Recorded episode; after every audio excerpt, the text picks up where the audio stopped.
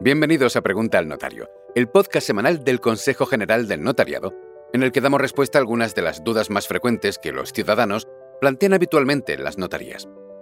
En este episodio trataremos uno de los temas de mayor actualidad de los últimos meses y que se plantea de manera regular en las notarías.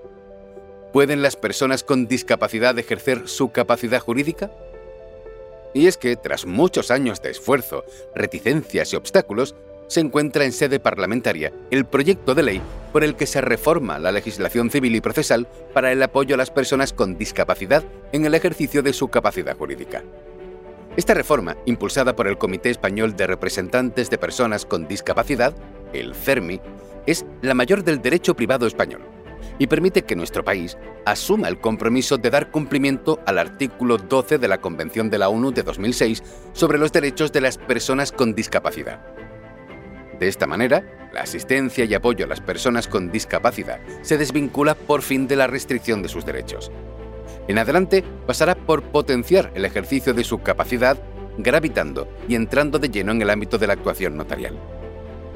Varias serán las reformas que esta ley introducirá en el ordenamiento jurídico, siendo la que atañe al Código Civil la más extensa y de mayor calado. Las normas afectadas por esta reforma irán desde algunas relativas al derecho internacional privado, como la nacionalidad o acciones de filiación a ciertas reglas sobre los efectos de las crisis matrimoniales cuando hay hijos mayores de edad con discapacidad que precisen apoyo. También experimentarán modificaciones puntuales algunos preceptos relativos a la sociedad de gananciales cuando uno de los cónyuges precisara de medidas de apoyo. Por lo tanto, gracias a esta ley, las personas con discapacidad podrán, sin mengua de su seguridad, asumir las riendas de su vida, decidir cuándo contratar o celebrar un negocio e intervenir en el diseño de las instituciones de apoyo y asistencia que requieran.